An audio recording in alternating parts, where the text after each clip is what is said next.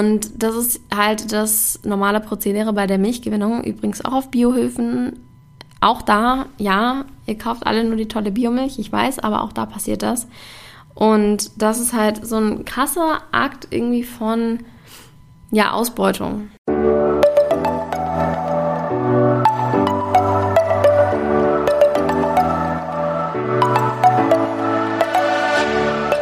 Moin und herzlich willkommen zu einer neuen Folge des Eat Pussy Not Animals Podcast, der Podcast, der dir den Einstieg in die vegane Ernährung erleichtern soll. Moin Freunde und herzlich willkommen zu einer neuen Podcast-Folge von mir.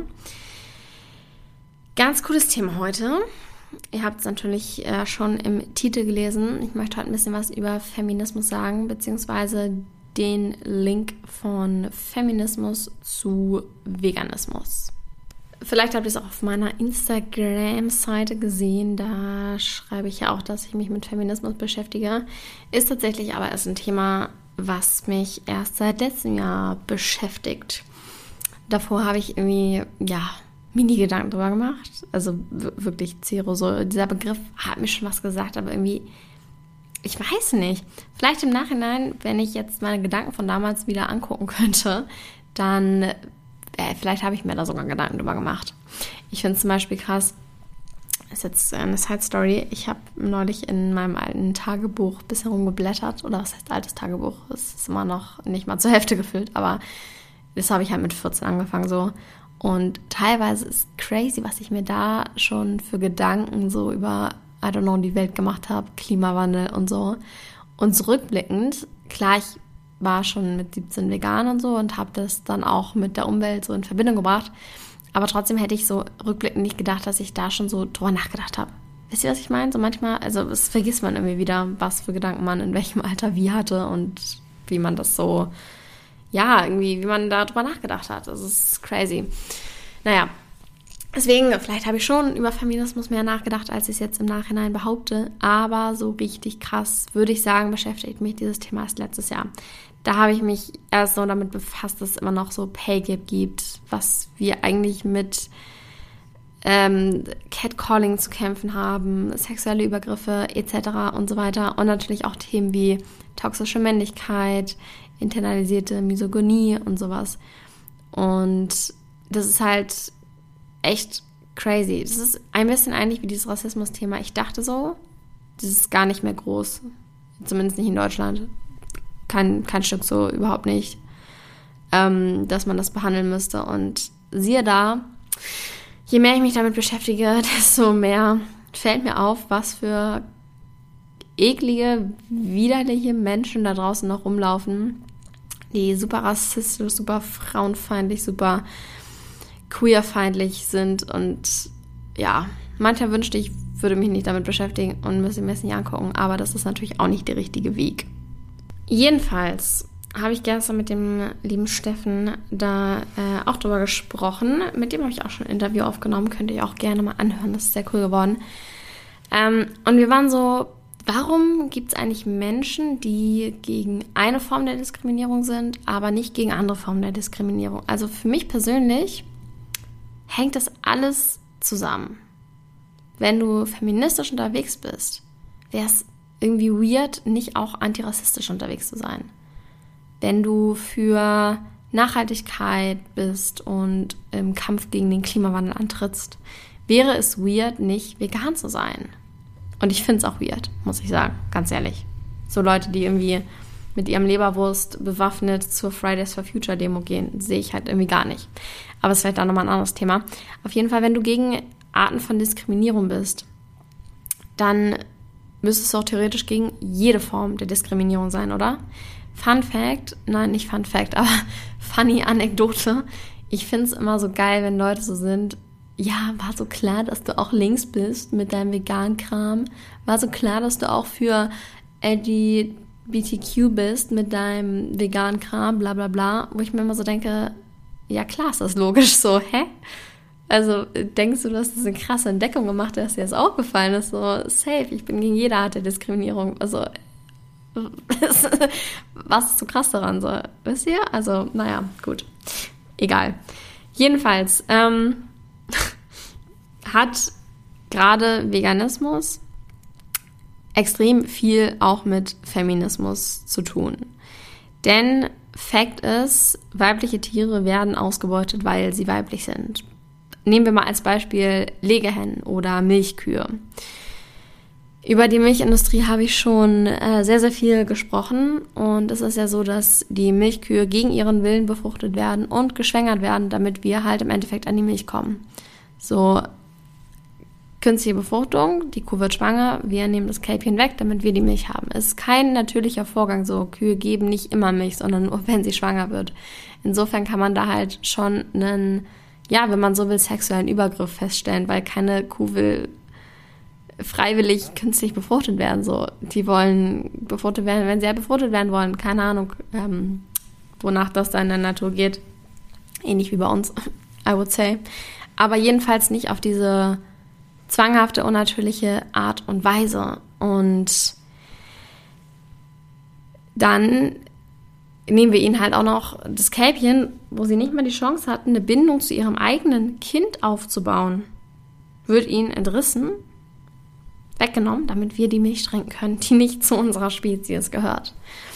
So, Kühe schreien oft ihren Kälber noch tagelang hinterher, weil sie nicht verstehen, wo ihr Kind hin ist und halt mit dieser Situation gar nicht klarkommen. Nochmal auch was zur Lebenserwartung. Weibliche Milchkühe werden in der Massentierhaltung viereinhalb Jahre alt statt 25, wie es natürlich wäre. Und das ist halt das normale Prozedere bei der Milchgewinnung, übrigens auch auf Biohöfen. Auch da, ja, ihr kauft alle nur die tolle Biomilch, ich weiß, aber auch da passiert das. Und das ist halt so ein krasser Akt irgendwie von, ja, Ausbeutung. Und auch Legehennen, die eine 18-monatige Lebenserwartung haben in so einen Haltungsbedingungen.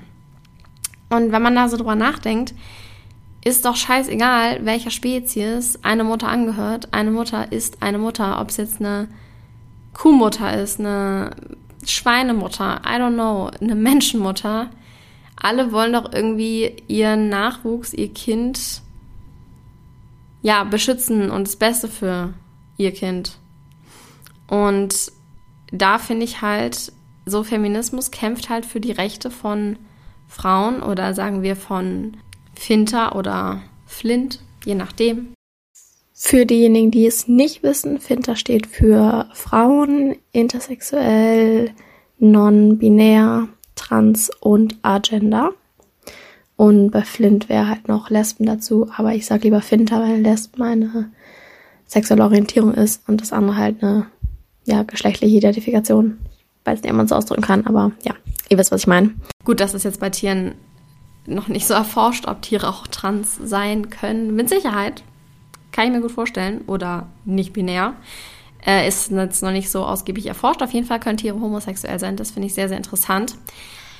Sehr interessant. Vielleicht mache ich dazu auch mal eine Podcast-Folge. Das ist ein super spannendes Thema. Äh, jedenfalls, dafür kämpft der Feminismus. Und dann finde ich, dass das Ganze auch spezienübergreifend passieren wollte, sollte und eben man auch für die Frauen so gesehen oder Mütter in anderen Spezien kämpfen sollte, weil die genauso eine Ausbeutung und ähm, sexuelle Übergriffigkeit, in dem Fall der Milchkuh beispielsweise, erleben. So, damit will ich jetzt auf gar keinen Fall sagen, dass wir keine feministische Bewegung mehr bräuchten oder dass Veganismus alle Sachen regelt, so auf gar keinen Fall es gibt ja Themen, die Menschen betreffen und Tiere nicht betreffen. Of course, so, das ist überhaupt nicht der Sinn hinter dieser Podcast-Folge. Und auch werden natürlich auch männliche Tiere in Massentierhaltung genauso scheiße behandelt. Worauf ich nur hinaus will, ist, dass ich es halt nicht so ganz nachvollziehen kann, wenn man feministisch unterwegs ist, aber so mit Veganismus gar nichts am Hut hat, weil es eben echt krasse Überschneidungen da gibt, die man sich, finde ich, einfach mal bewusst machen sollte und gucken könnte, hey, wenn ich schon in die eine Richtung denke und so gegen, upsala, gegen Diskriminierung bin und für die Rechte von, ähm, ja, Finter, dann sollte das irgendwie auch für alle Spezien gelten.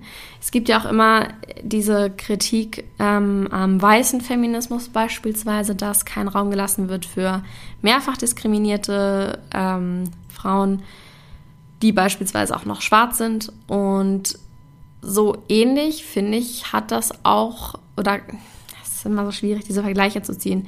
Aber ich finde, das ist auch ein gutes Beispiel dafür, dass man eben nicht nur die eine Seite von Feminismus betrachten kann, nämlich die weiße Frauen, sondern eben auch Leute, die mehrfach diskriminiert werden. Schwarze, transsexuelle Frauen wäre jetzt nochmal noch mal mehrfach diskriminiert. Und ähm, genauso finde ich, sollte auch diese Verbindung geschaffen werden, beispielsweise eben zwischen Feminismus und Veganismus, dass auch Frauen, es klingt immer so, aber ihr wisst, was ich meine, dass auch weibliche Tiere, weibliche andere Spezien, Mütter von anderen Spezien eben auch diskriminiert werden und man schlecht sagen kann, ich bin für die Rechte von Müttern, Frauen, aber nur für Menschen. Das ist halt auch genauso kacke zu sagen, ich bin für die Rechte von Frauen, aber nur von weißen Frauen. Ja, ich finde, da besteht sehr viel Aufklärungsarbeit, sehr viel, ähm, was man noch dazu lernen kann und sollte ich sowieso auch. Gibt natürlich auch das Problem von White Veganism. Da kann man auch nochmal äh, lange drüber sprechen, würde ich sagen. Habe ich mich jetzt noch nicht so genug mit beschäftigt, als dass ich das jetzt hier anschneiden möchte. Aber ja, ich denke, der Punkt ist klar geworden. Einfach diese Verbindung schaffen und irgendwie realisieren, dass das alles ziemlich doch miteinander zusammenhängt. Und ja, das wollte ich nur heute ein bisschen erzählen. Ich bedanke mich fürs Zuhören. Ihr könnt mir wie immer gerne eure Gedanken dazu schreiben auf Instagram, kara-drummond- ich bedanke mich ganz doll fürs Zuhören und ich würde sagen, wir hören uns einfach in der nächsten Podcast-Folge. Ne?